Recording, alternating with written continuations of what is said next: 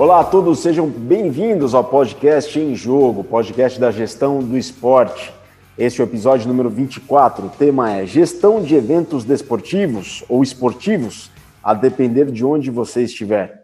Eu sou Virgílio Neto Virga e esta mesa de hoje, deste episódio, está desfalcada, mas somos poucos, entretanto somos todos.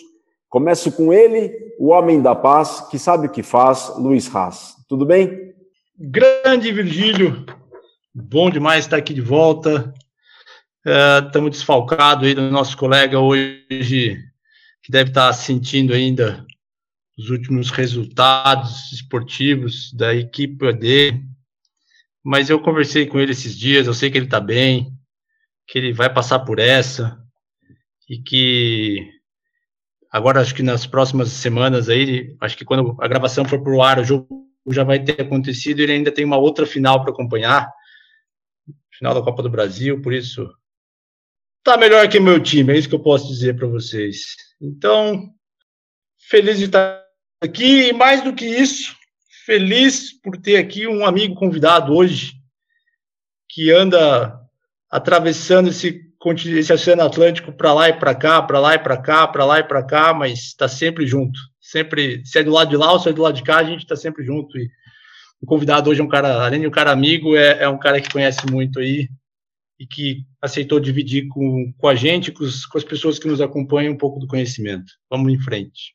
Vamos em frente, né? O Luiz pode não estar tão feliz com o time dele, com o clube dele, o Luiz Colli também, que é o motivo do nosso desfalque deste episódio, também não pode estar tão feliz com o clube dele, entretanto, o clube dele é finalista de um importante torneio. Agora, uma pessoa que está feliz e sorrindo por todos os cantos é ele. Professor doutor Tiago Santos, o seu clube permaneceu na primeira divisão. Grande Virga! Fala, Luizão. dando um oi aqui para o nosso convidado, já adiantando que sua presença muito nos honra. Realmente, continuamos na primeira divisão. Uh, no momento conturbado do futebol brasileiro, conseguimos aí a manutenção extremamente complexo, mas obviamente que o que a gente quer aqui é que o nosso Esporte Clube do Recife continue no lugar de onde ele nunca deve sair, que é entre os 20 melhores clubes do Brasil. E, obviamente, que ontem né, foi o jogo do, do, da manutenção, faltou cerveja em Recife. Né? Quem acompanhou aí os histórias de alguns jogadores do esporte conseguiu ver que realmente. Tiagão, os caras para jogar não são muito bons, meu, mas para beber, velho, olha, pô, se, se jogasse igual beber, estava top 5 ali fácil, hein? É, eu, eu senti eu senti de longe a, a necessidade da, daquela galera, muita pressão. Mas, enfim, continuamos aí a batalha, é, mais um ano na Série A. Espero que na próxima, não para manutenção, mas uma batalha para ficarmos um pouco mais confortáveis em termos de classificação. Ainda podemos chegar à Sul-Americana, né, do jogo final de semana. O que eu acho que seria um, uma coisa muito, muito, muito, muito exagerada do ponto de vista daquilo que foi o Campeonato de Esporte esse ano, mas a esperança é sempre a última que morre. Então, estamos aí, felizes e alegres a cantar. E mais uma vez, agradecendo nosso parceiraço que vai estar aqui conosco hoje, um cara que dispensa comentários do ponto de vista pessoal, porque é um amigo, um irmão, e obviamente do ponto de vista profissional vem aqui falar coisas que sem dúvida tem a maior autoridade para falar. Então, vamos a isso.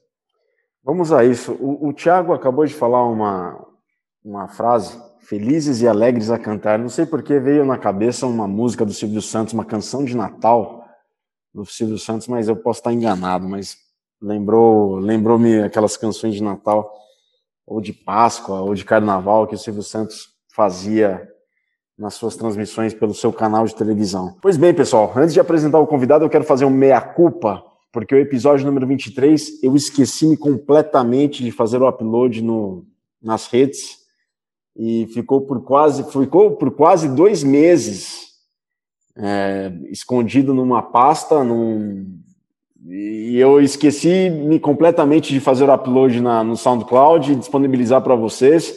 E eu me lembro que era da época que o Marivaldo, torcedor do esporte, foi agraciado com o prêmio da FIFA de torcedor exemplo, né, do adepto exemplar da, da temporada da, da época 2020.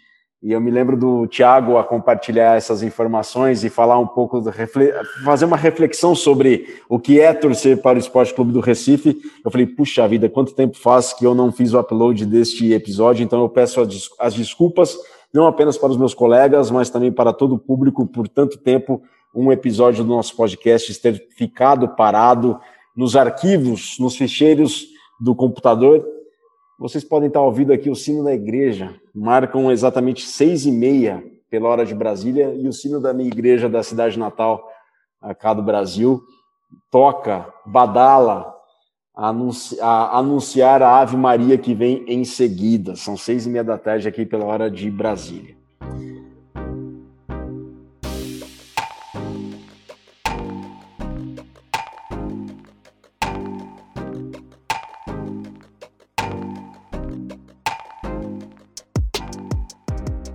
Episódio 24 do podcast Em Jogo, Gestão de Eventos Esportivos.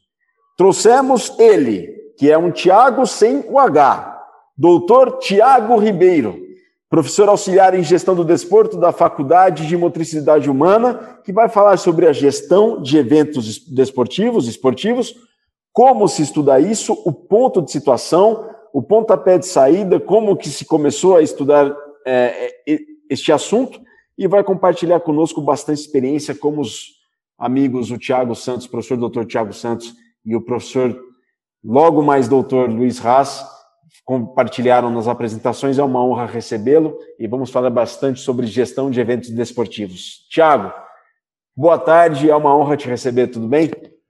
Boa tarde, Vigílio, boa tarde a todos, boa noite aqui em Portugal. Cara, vocês são enormes. Para mim é uma honra estar aqui junto a esta turma maravilhosa, repleta de pessoas com grande rigor e têm capacidade de discutir qualquer tema dentro da área do desporto.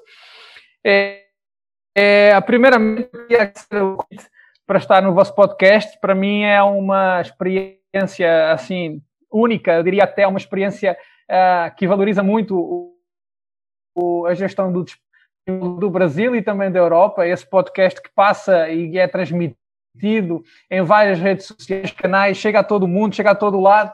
E eu queria forçar aí, reforçar essa vossa capacidade de criar iniciativas, de trazer para a discussão pública temas atuais. E nesse sentido, é, os meus parabéns pelo vosso podcast e muito obrigado por me convidarem a estar aqui. Esses caras que são assim maravilhosos desde logo o Virgílio. Eu lembro que eu conheci o Virgílio pessoalmente em 2016, é, num grande evento é, na área da gestão do desporto internacional, se não estou em erro, no Congresso é, Norte-Americano de Gestão do Desporto, e já dando os primeiros passos eu, nessa caminhada internacional dos congressos, e o Virgílio eh, muito bem aprimorado, muito bem desempenhado e, e eu lembro-me dele perfeitamente nesse dia, lembro-me perfeitamente de nós nos cruzarmos e foi uma boa ponte. É, depois, dois amigos, um que já tem mais anos comigo aqui na escola, fez o doutoramento um pouco à minha frente, em termos temporais, e que nós marcámos muito digamos assim, a nossa relação de trabalho, havia muita discussão diariamente, porque partilhávamos praticamente o mesmo gabinete, era cadeira uh, o Tiago Santos, é uma honra também mais uma vez poder estar aqui com ele, discutir estes assuntos e, e hoje tenho a certeza que a Universidade Europeia tem à frente um grande gestor, um gestor com uma visão estratégica, uma pessoa que tem a capacidade de trazer novas ideias para a escola. Ainda há pouco tempo abriu um grande laboratório de inovação no desporto, então os meus parabéns reforçar esta conquista que é para a Universidade Europeia ter um grande gestor como o Tiago Santos e tem os últimos normalmente são os primeiros. É um carinho enorme, foi ele até inclusive é que me endereçou o convite, Luís Ás, o futuro grande uh, professor na área da gestão do desporto, não só com a Europa, o futuro doutor encaminha-se para um tema grandioso que é good governance, né? Gestão da governança, uma melhor gestão, nós fazemos de organizações com melhor gestão e, e claramente o Luís vai trazer essa capacidade para nós nesse âmbito, não só de aprimorarmos esse conhecimento nas melhores gestão das organizações esportivas. Ele é um cara extraordinário, agradeço muito também esse convite, essa relação e essa, essa nossa ponte, esse nosso origem a construir ao longo do tempo. Cara, eu começo por aceitar as vossas sugestões e aí eu vou rolando aí os assuntos. Deixa agora Não, aí. Faz o seguinte, então, conta aí para nós um pouco da tua caminhada, experiência na área de gestão de eventos. Eu sei que você já trabalhou em alguns eventos aqui em Portugal. Antes de começar a área acadêmica, você teve uma parte prática, né? Você saiu, é, você se formou em ciência do desporto na Universidade de Coimbra. Depois você teve passagens aqui em Lisboa. E eu queria que você contasse, obviamente, de uma forma resumida, porque eu sei que sua, sua carreira já tem aí alguns anos e, e alguns bons projetos, mas contasse um pouco como é que você chegou na gestão de eventos, até chegar também, obviamente, ao tema do seu doutoramento, que você pode também comentar um pouco sobre como é que foi essa experiência do doutoramento.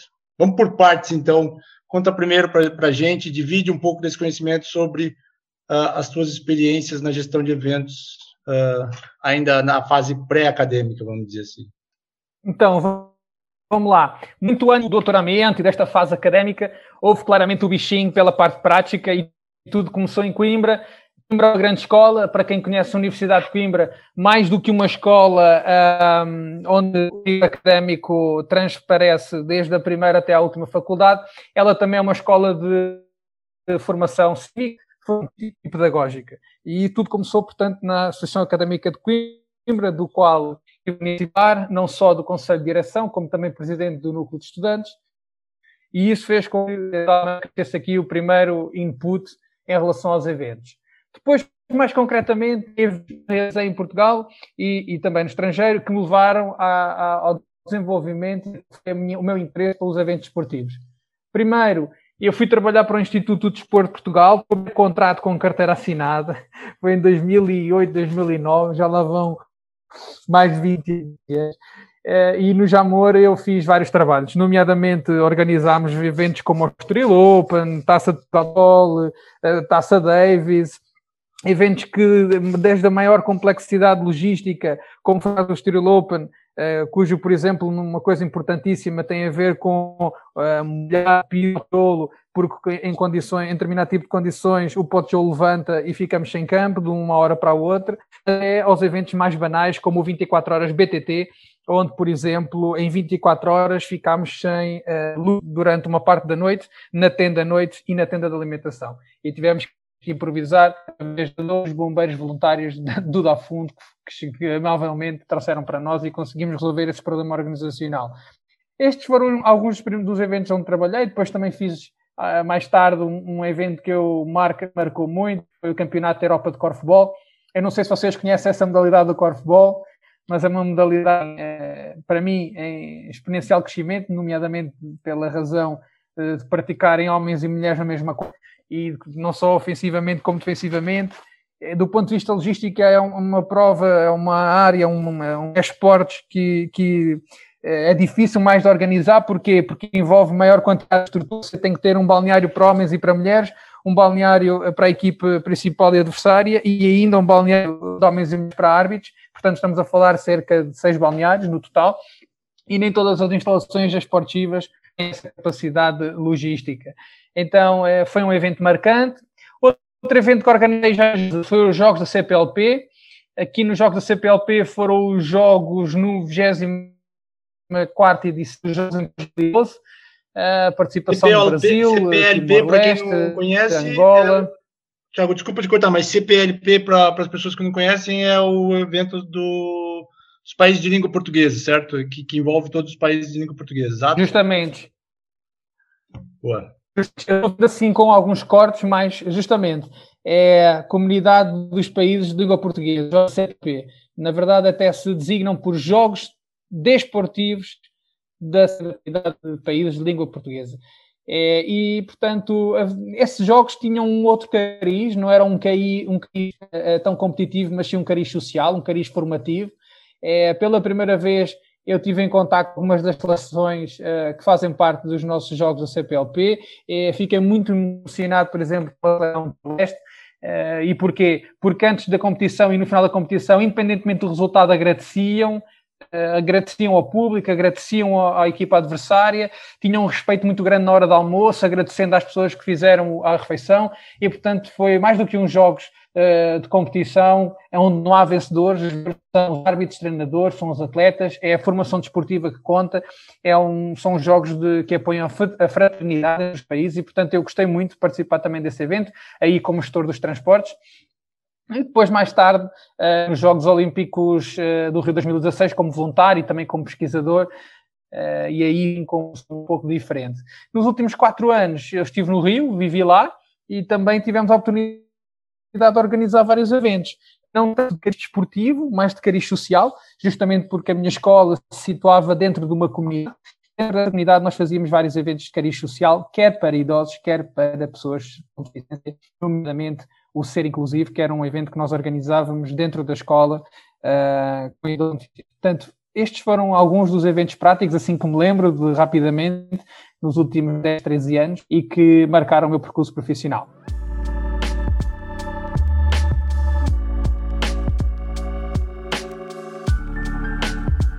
Agora vamos à outra questão uh, teórica, não é, Luís Exato. E aí, como é que foi a, a, essa transição? Conta para nós.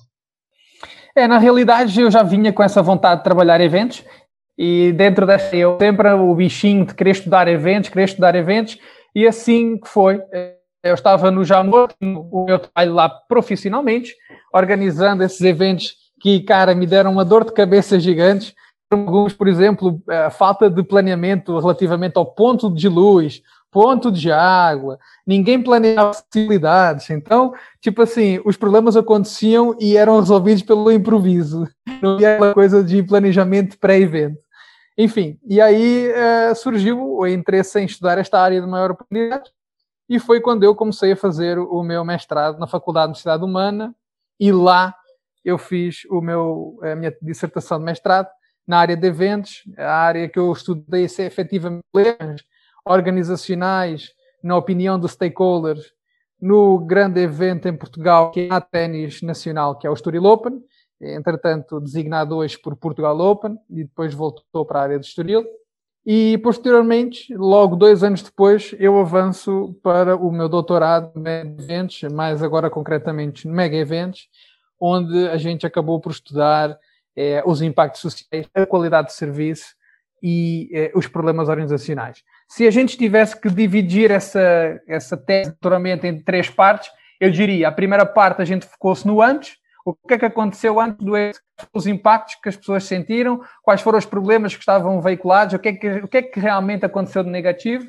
Durante a gente avaliou a qualidade e a qualidade foi valorizada, é, muito valorizada, inclusive pelas pessoas que responderam aos nossos inquéritos, e depois no pós houve novamente a percepção de um legado negativo, impactos negativos e consequentes é, a problemas a, ver, a ser vinculados pelos mídias e também pelas uh, diferentes revistas dos, dos, artigos. Então, na verdade, é quase como um triângulo. Antes a percepção é muito baixa, as pessoas estão lá embaixo, depois no durante há um elevar de expectativas, há uma, uma atmosfera brutal da cidade, elementares, há uma atmosfera que se vive fora e dentro do, do recinto esportivo, e depois, novamente, a ter uma queda das percepções que nos evidenciam os problemas, e esses problemas são muitos. Eu tenho consciência, por exemplo, que nós eh, encontramos 72 categorias de problemas, enfim, foram muitos problemas depois em, em 12 grandes fatores, e, e, de facto isso vale a pena a gente refletir. Às vezes a gente tem que reconhecer como gestores de eventos que esses problemas existem, a gente tem que planejar esses mitigá-los, a fazer com que eles evitem acontecimento, ou seja, evitem acontecer, evitem a, a, a decorrer, analisando sempre no sentido de eh, planejar com os erros do passado. Ou seja, se já passaram no passado, então nós temos que olhar para a frente e tentar mitigar esses problemas. Alguns dos erros que acontecem são perfeitamente normais. Muitas vezes, pelo melhor planeamento que tu tenhas, tu não consegues gerir por falta de, de, de, pessoas, por falta de meios, muitas vezes tu não consegues mitigar todos os problemas.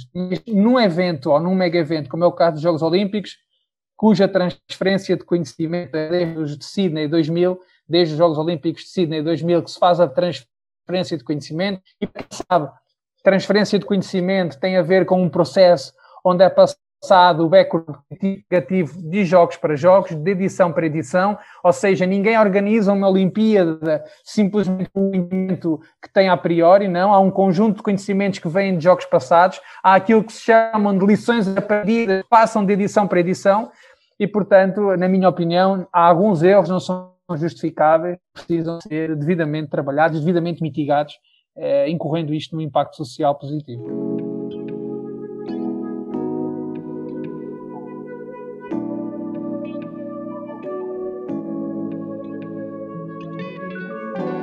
Perfeito. Que aula. Que aula nós temos logo no começo do podcast. Anotou tudo aí, Virgílio, que vai cair na prova, velho. Vou tá te avisar. Tudo... Pergunta, geralmente é a pergunta que a gente mais escuta, né? Vai cair na prova? tá tudo perfeitamente anotado, tomado a nota aqui. E professor doutor Tiago com H agora, tem alguma colocação para fazer? Eu tenho uma pergunta para fazer para o Tiago, mas só quero ver com contigo antes se tem alguma colocação para fazer, alguma pergunta para fazer para ele. Fica à vontade, Miguel. Eu venho na próxima, porque se ele for falar do doutoramento dele, eu tive a sorte de ser, de ser banca, de ser júri do doutoramento dele. Então, tipo, esse é um trabalho que eu conheço de trás para frente, frente para trás, até mesmo porque no decorrer do processo todo eu também tive do lado dele acompanhando a, a construção do, do trabalho. Debatemos muito sobre isso e eu tenho certeza que ele é uma autoridade para falar sobre esse contexto. Claro que as perguntas que eu vou fazer aqui não se destinam necessariamente a essa perspectiva daquilo que, que eu acho que o Tiago tem um conceito, um conhecimento multidisciplinar sobre o tema, e ele vai conseguir aqui trazer uma outra reflexão sobre algo que nós começamos a estudar nesses últimos tempos e que eu queria saber um pouco mais. Virga, fica à vontade, fazer a tua questão.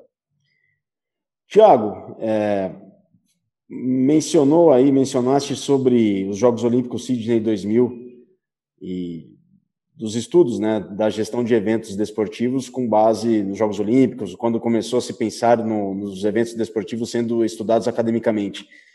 Qual foi o ponto de partida? A partir de quando começou a pensar, quando os eventos desportivos foram é, começados a serem pensados como objetos de estudos acadêmicos?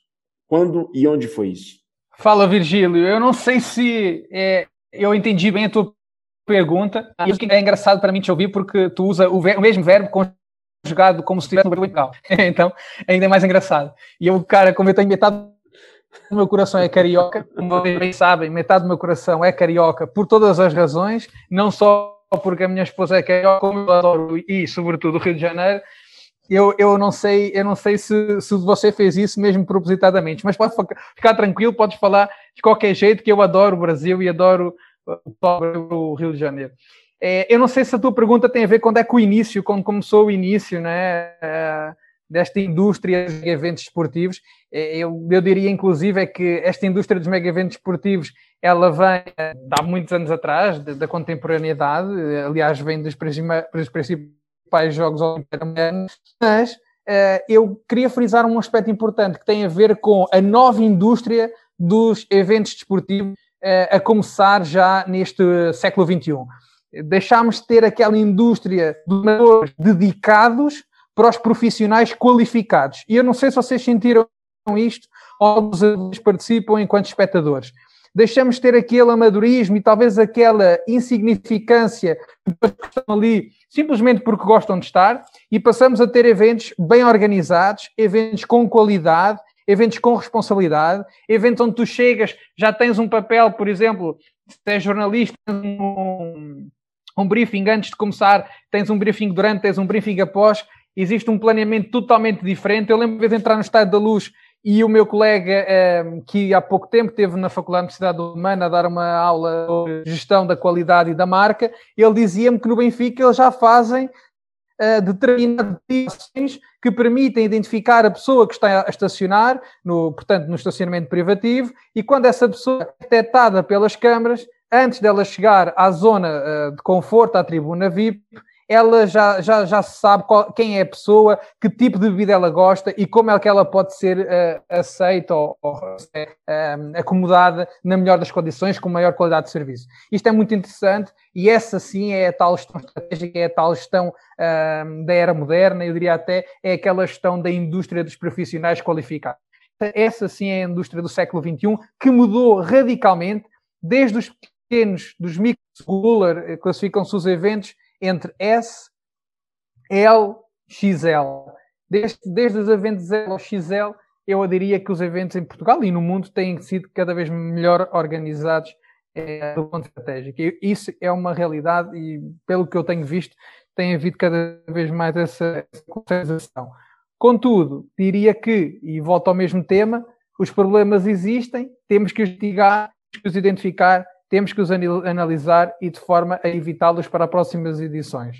E com isto abre tema importante que tem a ver justamente com os Jogos Olímpicos de Tóquio uh, 2020 barra 2021, porque esta barra já não vamos esquecer mais. Vai ser os Jogos Olímpicos 2020, para todos os efeitos, a marca está registada como Jogos Olímpicos Rio, uh, Tóquio 2020, perdão, mas serão os Jogos Olímpicos ocorridos em 2021, se efetivamente ocorrerem.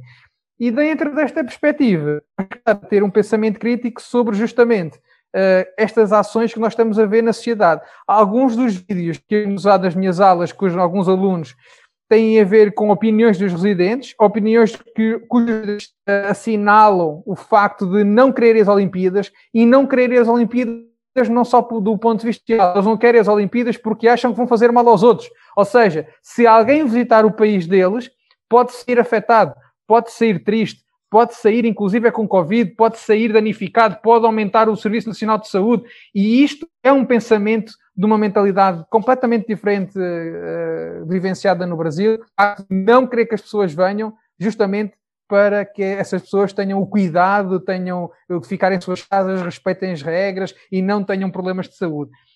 Portanto, este é um, é um tema que eu tenho discutido nas minhas aulas, um tema recente, e outro que trago também para a discussão, e gostava também de ouvir as vossas opiniões, tem a ver com a saída do presidente do eh, dos Jogos por conta de um conjunto de comentários eh, que, na minha opinião, são antiéticos, de uma maneira eh, não dignificam o valor do movimento olímpico e que carecem claramente de análise e que os alunos da gestão do precisam discutir esses temas.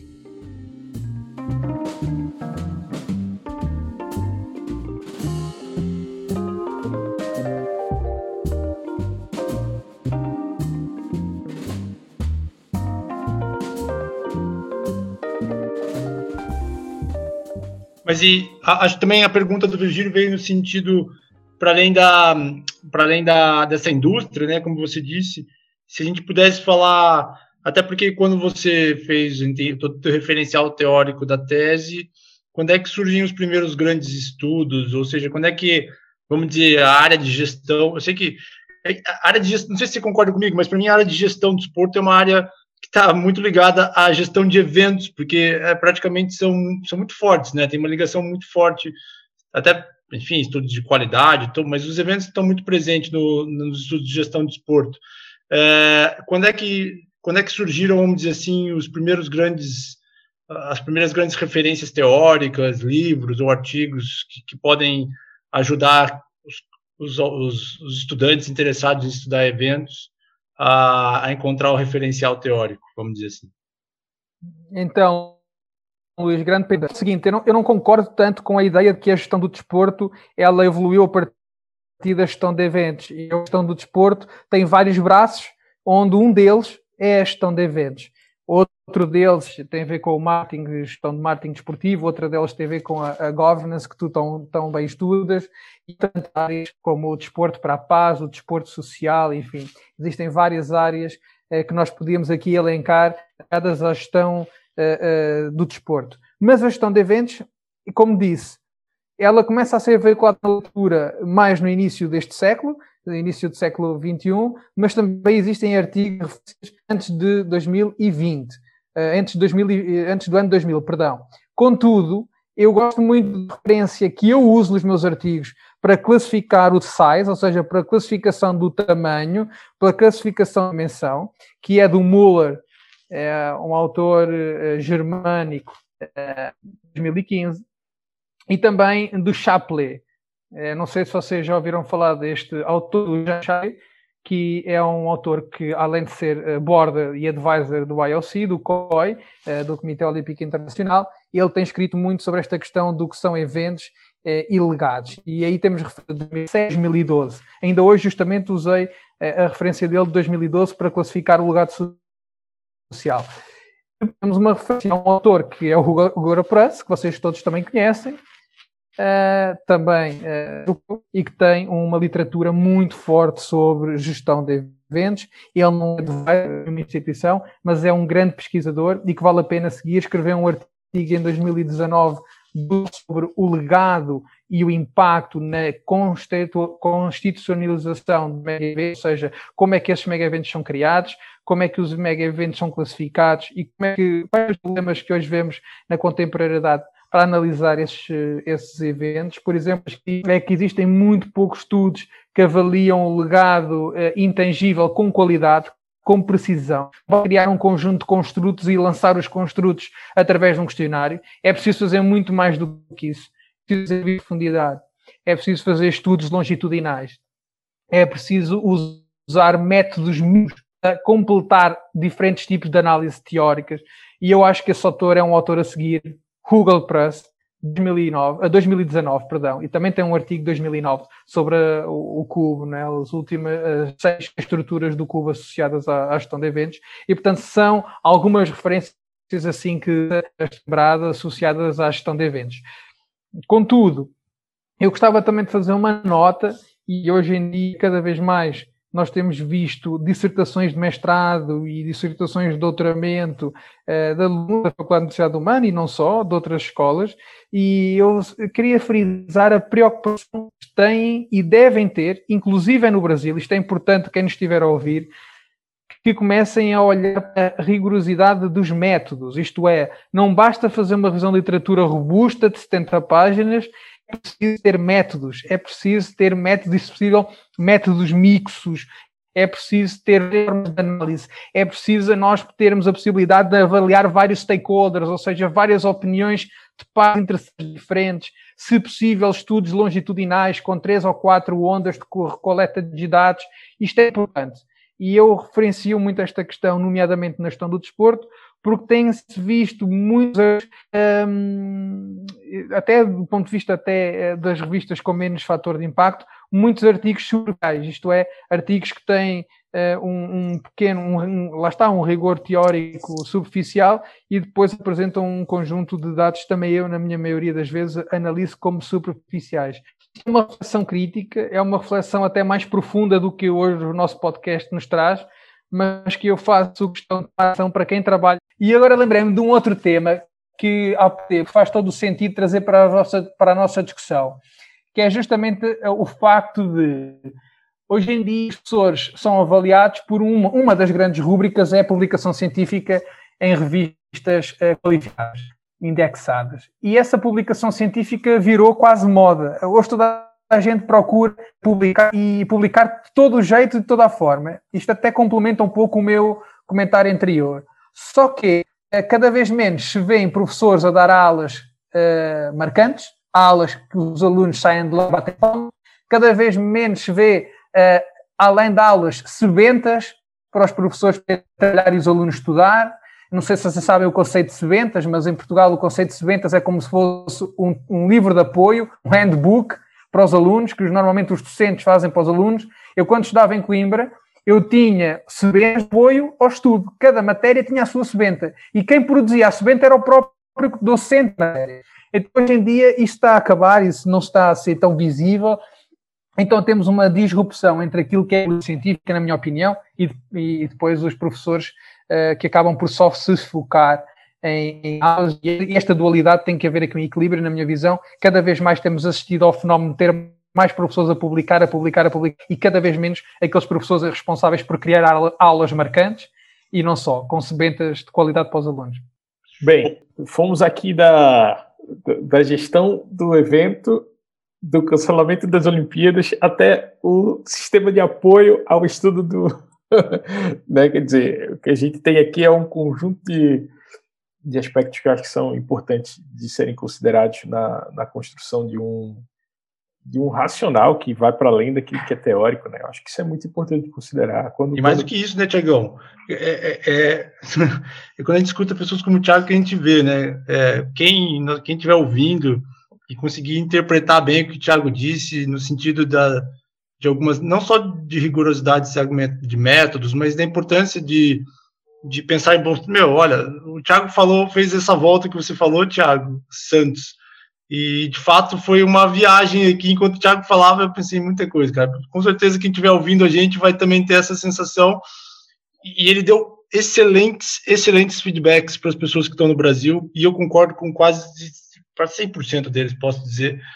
É, por isso, se você estiver ouvindo a gente e não prestou atenção nessa última fala do Thiago, dá um playback, volta e escuta de novo que vale a pena, né, Thiago? O que, eu, o, que eu, o que me chama a atenção nessa, nesse processo todo, principalmente daquilo que o Thiago falou, e obviamente que eu conheço um pouco da história do Thiago, porque nós vivemos aqui bons momentos juntos, uh, boas jantaradas e, e boa, boa cerveja, é, é, necessariamente a lógica de que quando, quando se constrói um racional, seja de investigação, seja de, é, do entendimento sobre uma área científica, Uh, o outro ponto, que é muito daquilo que ele falou, o outro ponto é o contraponto de, dessa reflexão teórica é a prática, né? É o entendimento sobre de que forma nós podemos potenciar a, aquilo que é teórico. Muitas das vezes nós ficamos num campo, né, do, da, da linda teoria proposta por diversos autores, mas nós não vamos ao campo para aplicar aquela teoria.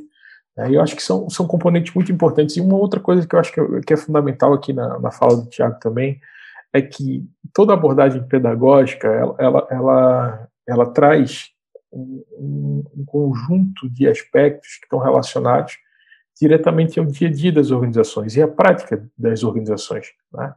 E, e, esse também é um, um, valor que eu acho que, ao longo do tempo, algumas organizações, alguns professores acabam por perder é, e consideram exatamente que tudo aquilo que o Tiago falou né, faz muito mais sentido do que intervir na realidade e tentar perceber de que forma essa realidade modifica a partir da, da inserção desses conceitos ou, ou obviamente, da, da, da, interação entre esses conceitos da prática e da teoria.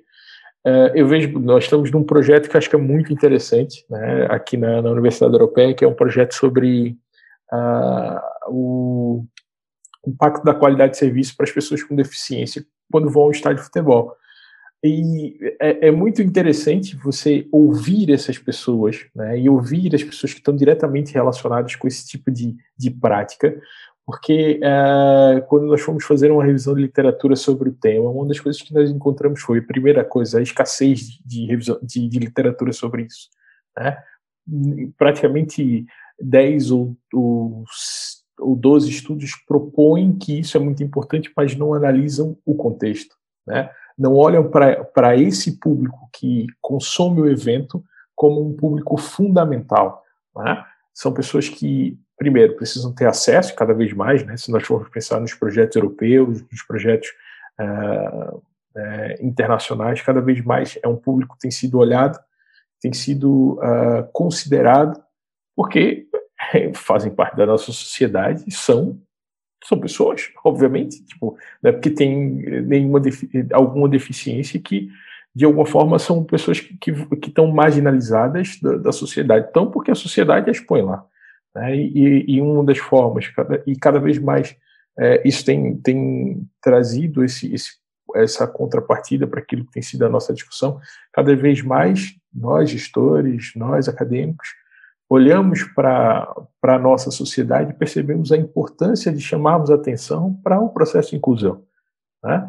Então, é, e, e, um pouco da fala do Tiago vai nisso, né? Tipo, eu fico pensando, olha, é, por exemplo, uh, onde é que nós buscamos a nossa informação? Para nós é muito fácil buscar informação sobre um evento que eu quero ir nesse final de semana.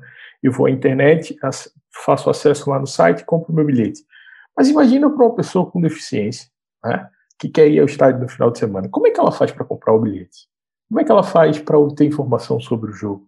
Será que as organizações estão preparadas para isso? E cada vez, né, nós temos eh, os, os dois principais eventos do mundo, né, em termos esportivos, são as Olimpíadas e as Paralimpíadas. Quer dizer, né, nós temos aqui dois, é, um, um, público e de muito peso do ponto de vista do consumo e, acima de tudo, atletas que né, são expoentes do ponto de vista daquilo que é a própria competitividade. Né? Então, acho que esse, esse, é um tópico que eu acho interessante e eu queria ouvir um pouco do Tiago sobre isso, o que, é que ele acha dessa, dessa lógica de interação. Chagão, é, eu só reforço a tua fala e, e dando um passo atrás, eu até diria é uma das coisas que eu peço aos meus alunos hoje em dia nas aulas de gestão de eventos e uma das coisas que eles perguntam é qual é a avaliação. A avaliação é exame ou a avaliação é um trabalho? A avaliação na minha disciplina de gestão de eventos é organizar um evento. Portanto, mão na massa. Você tem um evento, você vai organizar um evento. E em tempo de Covid, professor, como é que organizou? Organizou o evento online. Fazem uma preparação, cada grupo vai organizar um evento, tem uma tem uma temática, tem que explorar o conteúdo, tem que fazer avaliação da qualidade do serviço daquela aula, tem que fazer uma preparação do evento, tem que fazer uma avaliação pós-evento, e portanto esta é o grande desafio dos docentes. Olhar os eventos, olhar para as circunstâncias que a gente está a viver do ponto de vista ambiental e aplicar. Não faz sentido simplesmente passar os mesmos conteúdos em todas as aulas, não faz sentido não usar as ventas e não deixar os conteúdos para os alunos. Eu fico muito crítico quando os professores hoje em dia não compartilham os conteúdos com os alunos. Eu pergunto porquê. O conteúdo o, é início, estamos a falar de uma época do século XXI cujo conteúdo deve ser altamente compartilhado e acessível a toda a gente. Por que não? Porquê que eu não vou dar conteúdo com alunos? Isso é uma questão eh, que a gente tem que desmistificar e cada vez mais discutir no sentido sentido de acabar com essa lógica, eh, na minha opinião, eh, minimalista da gestão do conhecimento. Isto é um ponto. O outro ponto, e trazendo agora o tema da inclusão social para a mesa, eu diria o seguinte: de facto, a literatura tem trazido muito poucos artigos nesta matéria. E o que eu conheço sobre inclusão social e eventos tem a ver um pouco com o movimento paraolímpico. O movimento paraolímpico é, é um bom exemplo disso, em análise propriamente dita de como organizar um evento para pessoas com deficiência, e eu acho que tem muitas lições a tirar. Contudo, quando nós deixamos o mega evento e passamos para pequenos fenómenos locais, ou seja, microeventos locais, nós começamos a ver problemas. E nós começamos, por exemplo, a ver a falta de programa, nós começamos a ver a falta de estudos continuados, nós começamos a ver a falta de literatura sobre o tema, como o Tiago e, portanto, o que eu sinto é realmente a dificuldade de dar continuidade à análise da inclusão social. Exemplo, há bem pouco tempo estava a fazer uma análise de como é que a inclusão social se eh, apresenta nos dias de hoje nos programas de educação paralímpica e não encontrei nada.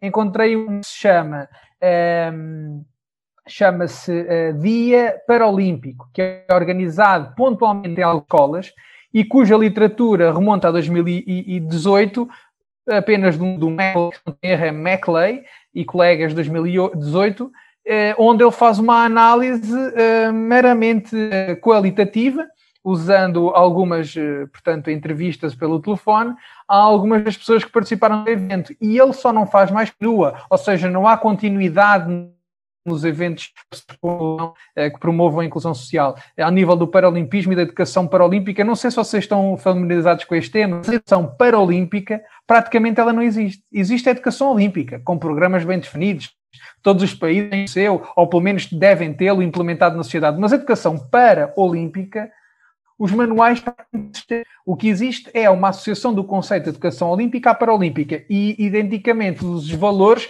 e os ideais, portanto é quase como replicar, mas não pode ser, porque a educação olímpica tem que ser adaptada às circunstâncias atuais. Circunstâncias atuais e eh, visivelmente, independentemente de ter os mesmos critérios e os mesmos, são pessoas diferentes. Isso nós não podemos esconder são pessoas diferentes que exigem critérios diferentes de análise, critérios diferentes de intervenção, e nós, na gestão de eventos, não podemos estar, estar alheios a esta questão.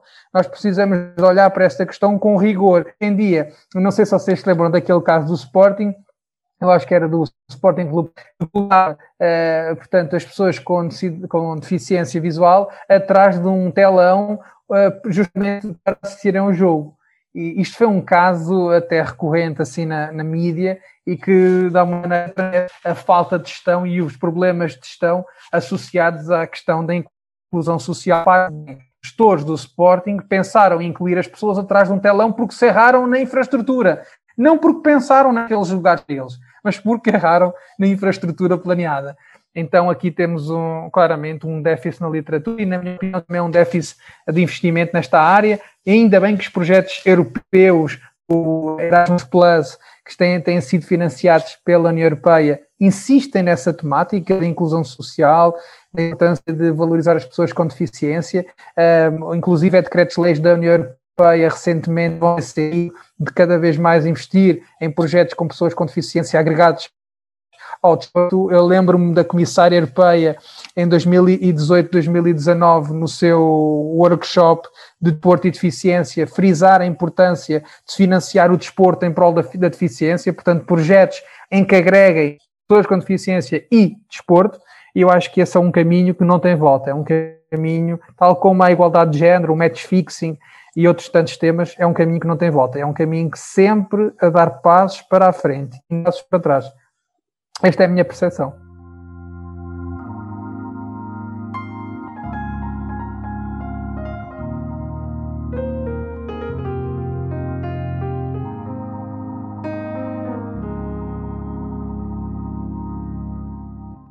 Bom, né, no retorno dessa gravação, realmente, Luiz Haas, se deixar, a nossa gravação vai até a abertura dos Jogos Olímpicos lá em julho, né, de tanta coisa para ser falada, para ser dita e mencionada. É, professor Tiago, sem um H, agora, uma pergunta. É, qual, quais são os grandes desafios é, para o pesquisador quando se estuda os eventos desportivos e quais são as temáticas mais atuais e, no seu ponto de vista, as que vão ficar num breve futuro no estudo e pesquisa em gestão dos eventos desportivos? Grande pergunta, Virgílio. Eu acho que essa pergunta é aquela pergunta que no concurso do Euro Milhões a gente bota lá no, no alto de 3 milhões de reais, né? Eu diria o seguinte. Não, melhor, atualmente é melhor eu, pelo que eu tenho, cara. Né, 3 milhões de reais acho que não está valendo muita é, coisa. É, mas sabe que é um, um, grande impacto que eu tive via esses programas no Brasil e o impacto que eu tive é que aqui em Portugal financiam bem menos. Então, vira o canal para o Brasil.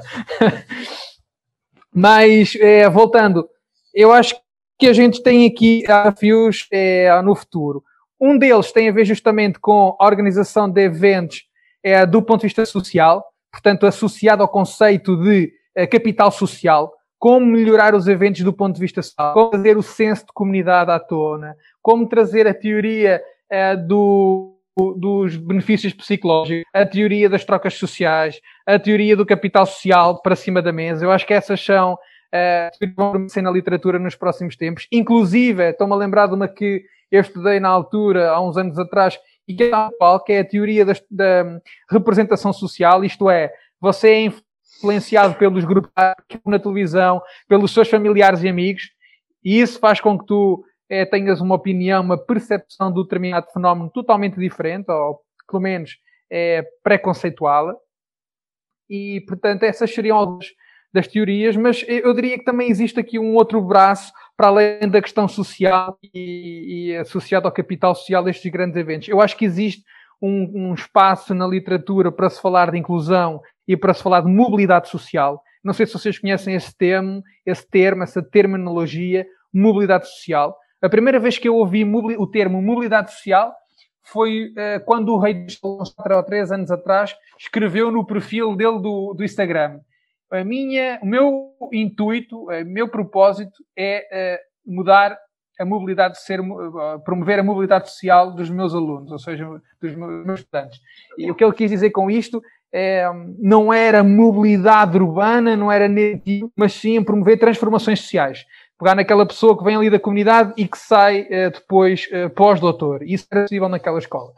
Esse é o, era o conceito que ele queria trazer de mobilidade social. Portanto, esses dois que vão de força na área de eventos, o caminho uh, da inclusão social e da mobilidade social, o outro que tem a ver com que tem a ver com as teorias do, do, capital social, o reforço social. Eu também acho que era importante, e, e pelo que eu tenho visto, cada vez mais tem-se focado em dimensão, ou seja, já muito está escrito sobre os eventos de grande dimensão, mega eventos, eventos muita literatura sobre.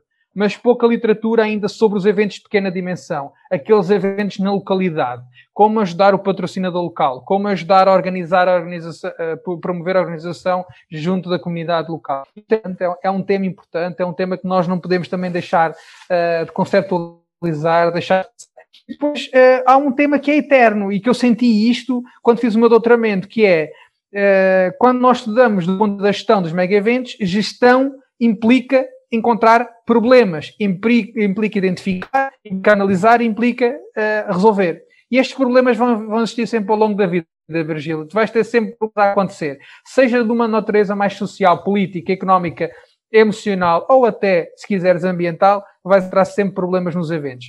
Em alguns casos, mais bem organizados, mais planeados, mais mitigados, como vimos, por exemplo, uh, no Rio de Janeiro, uh, mais evidentes na sociedade, mais obscuros, associados a problemas de corrupção políticos e não só, e muitas vezes isso depois acaba sendo visto nos mídias. Mas quando, só fazer um parênteses, quando falamos do Rio de Janeiro temos de ter cuidado porque o Rio de Janeiro não foi o problemas.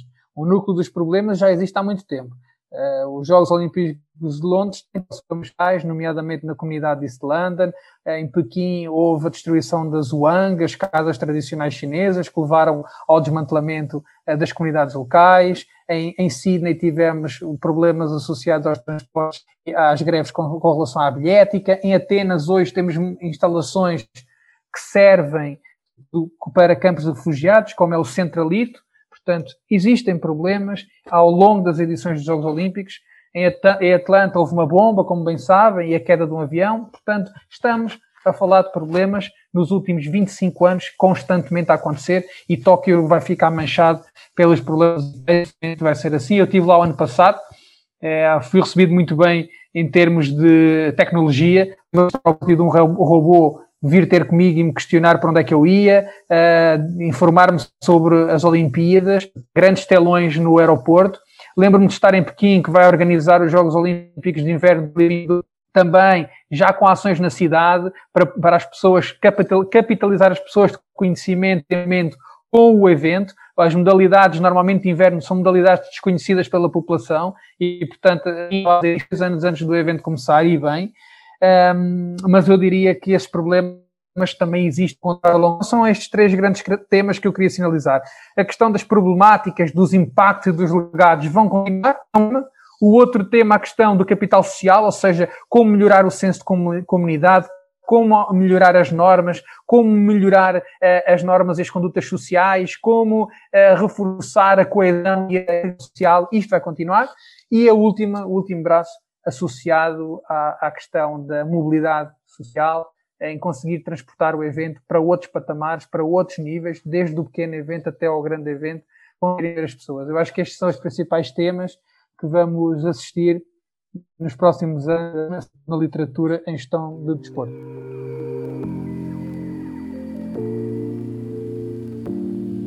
Só uma curiosidade, antes de passar a palavra para o Tiago. Professor Tiago, sim, professor Tiago Ribeiro, tem algum evento desportivo que tenha curiosidade de pesquisar o que te intriga mais, é, o que mais te deu satisfação, ou qual você tem a maior curiosidade para poder estudar? Então, é excelente pergunta. Eu, eu tive em Londres, mas em Londres foi como pesquisador e no Rio muito me orgulho não só de fazer parte dessa equipe de pesquisa, trabalhar lá. Mas tem um evento que, me, que eu gostava muito de estudar e gostava muito de estar presente, que nunca estive, se quiser, que é o Super Bowl. É, recentemente, não sei se vocês acompanharam o Super Bowl, também com problemas associados aos Maroon 5, não sei se vocês se recordam desse caso. Logo a seguir, grande evento de que é um grande evento, não sei se já estiveste presente ou não, mas é um evento que eu gostava de estar presente, marcado por inúmeros conflitos. Lembro-me, por exemplo, Janet Jackson com Justin Timberlake, em que Janet Jackson mostra um seio durante o espetáculo, não sei se vocês se recordam disso, precisamente, entre outros casos que, que o nos traz com cariz muito, muito, muito patrocínio, muito eh, marketing por trás, muitos problemas desmistificados, eh, muitas pessoas que pagam um balúrdio para assistir ao evento e não sabemos se a qualidade é refletida depois na percepção final e na intenção de compra. Estas são algumas das análises que eu gostava de fazer e, sobretudo, é, entender o seguinte: o, o, Super Bowl não é simplesmente um evento esportivo. É mais do que isso. É um espetáculo, é um espetáculo eh, que complementa um conjunto de micro-eventos associados, desde a fan zone, onde tu deixas o teu filho, até a área de estacionamento. Tudo isto é uma experiência. É a experiência desde que tu saias de casa, em que entras, no, entras no evento, em que entras para o carro e que vais para casa. Isto, cinco, estas cinco fases desta experiência uh, multibásica fazem parte do evento e têm que ser analisadas.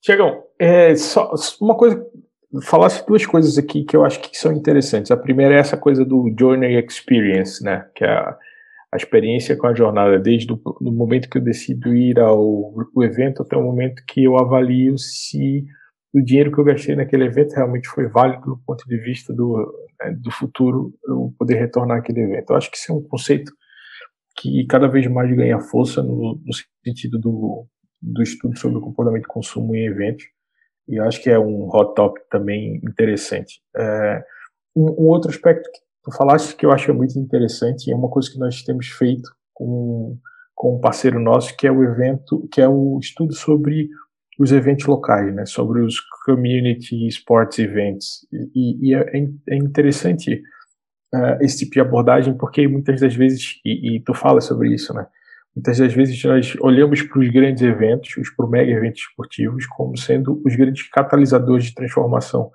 quando na verdade os estudos cada vez mais apontam o contrário, né, eles catalisam muito investimento, mas o retorno nem sempre é um retorno para a comunidade, né? Então, o estudo foi um pouco por aí. Os pequenos, e cada vez mais os estudos é, indicam que os pequenos eventos, ou os eventos locais, são que mais impactam para a comunidade, porque realmente muitas vezes são feitos pela própria comunidade. E isso gera uma mobilização e um sentido de pertença muito, muito forte, que faz que, que, obviamente, isso tenha uma repercussão maior em termos de mudança social ou de mobilidade social, como queira, não necessariamente na lógica de que a comunidade vai melhorar.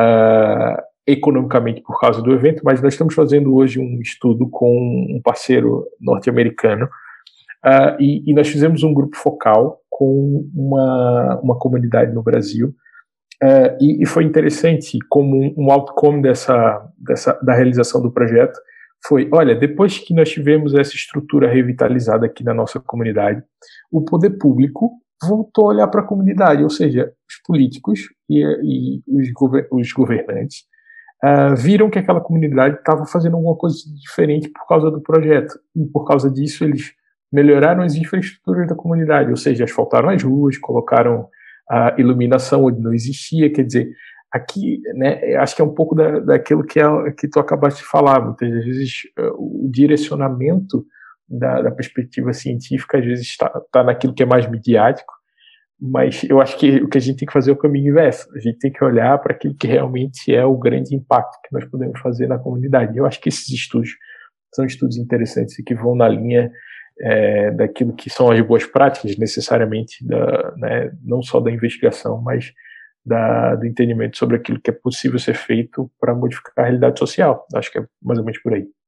Deixa-me agarrar essa tua pegada aí para dizer o seguinte: eu acho muito importante que seja uma coisa, ou seja, os grandes eventos devem continuar a ser investigados no seu plano e os pequenos devem cada vez mais serem investigados e a ser exaustivamente trabalhados também no seu plano, também no seu trajeto. No seu... Lembrando que, ao ouvir-te falar, solicitou-me aqui duas palavrinhas importantes. Uma delas, o senso de comunidade reforçada, que é, uma, é um dos fatores que normalmente estuda nos PNZ, um estudo do INOI e Harvard uh, 2014, um, um, estudo interessante, é, que justamente fala da causa social, uh, da importância dos pequenos eventos, e dois fatores que eles blindaram assim, para trazer têm a ver com a natureza de excitement, ou seja, é, é, é, um entretenimento, uma extensão daquele evento, também uma natureza de reforço do sentimento da comunidade, ou seja, há um reforço, um aumento cada vez maior à comunidade e, por consequência, aumenta o orgulho cívico. E quando aumenta cívico, ou seja, quando aumenta aquela vontade de reconhecer que, que aquele evento faz sentido, em teoria, as autoridades locais olham para essa comunidade com um reforço também. Então, esta relação entre aquilo que é o pequeno evento o impacto no local e depois a reafirmação das autoridades locais olhando para aquela comunidade como uma comunidade importante, como uma comunidade existente, e em contrapartida disso, como tu disseste bem, uh, há uma melhoria das infraestruturas públicas daquela comunidade, eu acho que é, que é um caminho que não seja estudado, está sim, já, já foi estudado, inclusive por algumas, alguns autores, mas é um caminho que tem que ser aprofundado.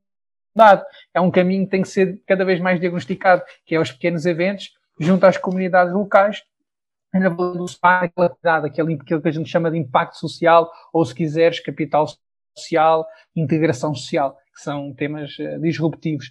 Outro tema que o Virgílio há pouco me desafiava a trazer tem a ver com a igualdade de género que é um tema que invariavelmente temos que o aceitar, é que observar cada vez mais com. Porquê? Porque é uma realidade e que nós todos olhamos para ele como se, e para homens neste podcast, e olhamos para esse tema como se nada fosse, como se fosse uma coisa normal. É uma coisa normal, mas que tem que ser trabalhada, tem que ser mudada.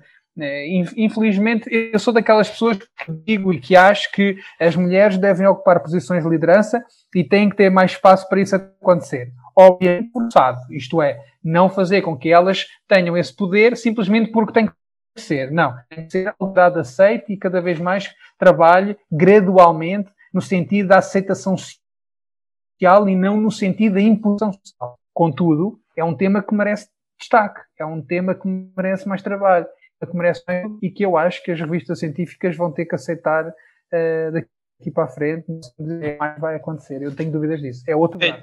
E agora há pouco você comentou sobre uh, os problemas organizacionais em diversas edições dos Jogos Olímpicos, e quando você falou dos Jogos de Tóquio, né, que agora, lógico que vai ter, vai ficar marcado pela questão sanitária e tudo mais, mas essa a, a própria questão da troca do, do presidente do, do comitê organizador recente agora por, por, por esse tipo de frase que já não é mais aceita socialmente, né, dizer que, como ele disse, que eh, as, as reuniões que as mulheres demoram mais porque elas falam mais, etc. Enfim, tudo, tudo que envolveu, uh, não deixa de ser um, um, um, um, dos problemas que, que, como você disse, fica como aprendizado para os próximos, né? Que, obviamente, que a sociedade já não aceita mais esse tipo de, de comentário, e isso impacta na mudança do presidente da, do, dos jogos, da, do comitê organizador, às vésperas dos jogos, no, numa mensagem de que basta, né? Não, não vamos dar chance para que isso aconteça mais.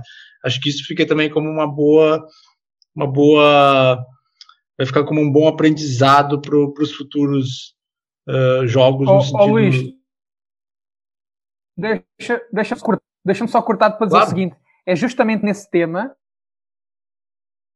que eu acho que o futuro vai também trazer um braço de investigação e dizer que, além dessa questão eu e que teve que ser sancionado, a meu ver, bem, também aconteceu uh, a delegação, se não estou em erro, da Suécia ou da Austrália, que disse que, que aquilo era uma favela.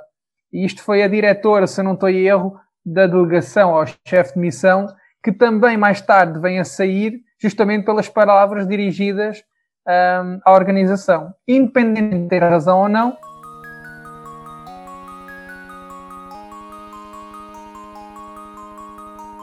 Pessoal, a discussão está muito saudável, está uma delícia de escutar, está muito saborosa, bastante rica e com contributos de altíssima qualidade. Também não podia ser diferente, com o professor Dr. Tiago Santos, com o professor em breve Dr. Luiz Haas, professor Dr. Tiago Ribeiro, nosso convidado. Bom, mas todo começo tem um fim, e estamos perto do fim deste episódio, deste episódio. Episódio 24, gestão de eventos desportivos, esportivos. Tiago Santos, as considerações finais, por gentileza. Serão breves, Virga. Até mesmo porque eu espero que nós possamos continuar essa conversa num outro momento. Já deixo aqui o convite para o Tiago para uma edição 2.0 da, da, nossa conversa, porque tem muito, muitos temas e coisas muito interessantes para a gente discutir, como foi visto aqui, né, no, naquilo que o Tiago falou. Agradeço muito a paciência e a audiência. Né? Sentimos hoje a ausência do nosso parceiro Luiz Colle, mas o Tiago veio aqui e nos deu essa aula que também nos deixa muito confortáveis em relação àquilo que foi o objetivo do nosso episódio e fico muito feliz mais uma vez de estar na presença de vocês. Grande abraço, até a próxima. Grande abraço, até a próxima, Tiago, Luiz Haas. um grande episódio esse, um grande, uma grande edição esta, a 24 Cara, muito boa, muito boa mesmo. Acho que hoje, pelo menos a minha sensação aqui hoje é, é que a gente cada vez mais, né, todo, a, gente, a gente fez grandes episódios, trouxemos grandes, grandes convidados, e hoje a gente conseguiu aqui fazer uma junção é, muito boa entre, entre o mundo acadêmico e o prático, sabe? se, se, acabasse esse episódio hoje como se fosse uma aula, o último slide do Thiago ia ter pelo menos umas 10 referências que ele falava aqui, eu ia anotando, não sei quem, não sei quem, não sei quem. E é no fundo, no fundo, é, é isso que a gente defende, que todos nós, eu acho, temos essa mesma, esse mesmo ponto de vista, né, dessa riqueza no, no campo teórico, no campo acadêmico, mas que tem uma aplicabilidade prática e as pessoas que tiverem essa sensibilidade vão ser profissionais diferenciados, podem ter certeza disso, sair desse senso comum, ter essa capacidade crítica, ter essa capacidade de ser curioso, de ser uma pessoa que diz uh, eu ainda não sei tudo, preciso saber um pouco mais, eu ainda tenho coisas que eu não sei. Eu vejo muito profissional no mercado aí que acha que sabe tudo, os caras defendendo como se fosse. Isso me incomoda, eu acho que é claro que a gente tem que, né, todos nós, quando estamos no mercado, temos que nos posicionar como bons profissionais, mas falta ainda, às vezes, um tanto quanto de, de reflexão para alguns, pelo menos é isso que eu percebo ultimamente. E esse episódio trouxe isso, eu fiquei com essa sensação, enquanto escutava o Thiago falando, às vezes, e, e, e, que sustentava algumas das ideias dele com base em literatura que ele leu, em conteúdo que ele pesquisou, porque eu sei que ele fez isso porque como ele mesmo contou no começo da, da na, na, apresentação dele, já está nesse campo há muitos anos. Então acho que a gente conseguiu fazer aqui o que a gente sempre propôs e é, isso é muito bom. Isso é muito bom. Sai daqui extremamente, é, extremamente não só feliz pelo nosso podcast, mas por ter à volta pessoas tão tão bacanas quanto o Thiago e tão competentes quanto o Thiago. Então é isso, cara. Pô, foi top. Falei tudo isso para dizer uma coisa que com três letras eu faria, né? Top. Boa, Tiagão, obrigado, bro. Top. Tiago, muito obrigado, professor Dr. Tiago Ribeiro, muito obrigado. Faço das palavras do professor Dr. Tiago Santos, do futuro doutor Luiz Haas, as minhas também. É uma pena a ausência do Luiz Colli, ele que nunca dá mole, dessa vez ele deu mole. Não, mas é, foi por uma causa nobre. E muito obrigado, professor Dr. Tiago Ribeiro, pelo teu contributo, pelo teu exemplo e por tanto trabalho aí que você tem, pelo que faz e pelo que ainda vai fazer. Obrigado por ceder um pouco do seu tempo para esse podcast. Espero que tenha se divertido. Acima de tudo, se divertido. Muito obrigado. Eu agradecer a vossa colaboração, essa vossa, esse vosso convite. E, e adoro e vejo só dinossauros na área da gestão do desporto, pessoas que sabem o que é que estão fazendo, pessoas na prática. Aproveito esse momento para convidar todas as pessoas que nos estão ouvindo, que querem fazer algum tipo de conhecimento, estudo, visita, estágio, o que for, a conhecer a Faculdade de Universidade Humana da Universidade de Lisboa, entrando em contato comigo ou através da nossa página fmh.lisboa.pt e ficando à vontade para aceder então à nossa temática de hoje sobre o podcast e dos mega eventos. Eu aproveito também para reforçar uma coisa que, é, só para terminar, que eu gosto de falar muito com o que a gente está discutindo hoje e também que vocês vão discutir no futuro e que têm discutido no passado, que é, é quem nos ouve foca, parece que a gente só foca na questão de pesquisa e estamos aqui a dar contributos daquilo que foram as nossas têm sido os nossos papers. Eu quero fugir um pouco esse conceito e tentar trazer para vocês aqui é, de olharmos para o futuro, em vez de formarmos alunos que sejam futuros pesquisadores, termos doutoramentos profissionais.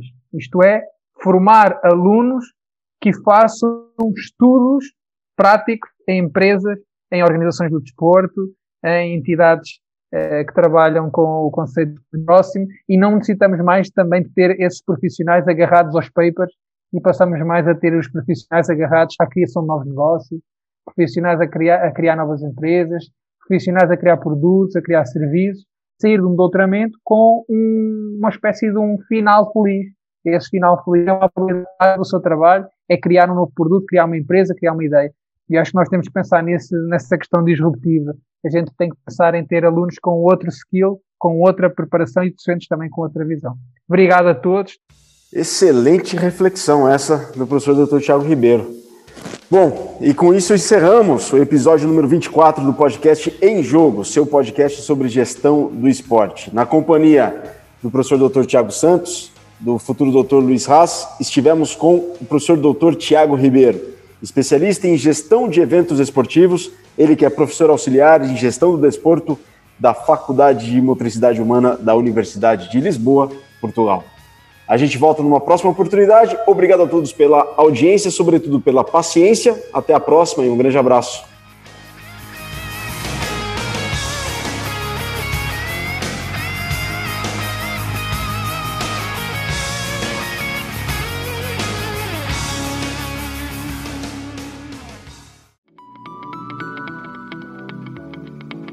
Programa que você acabou de ouvir tem a produção da Scrum Prod.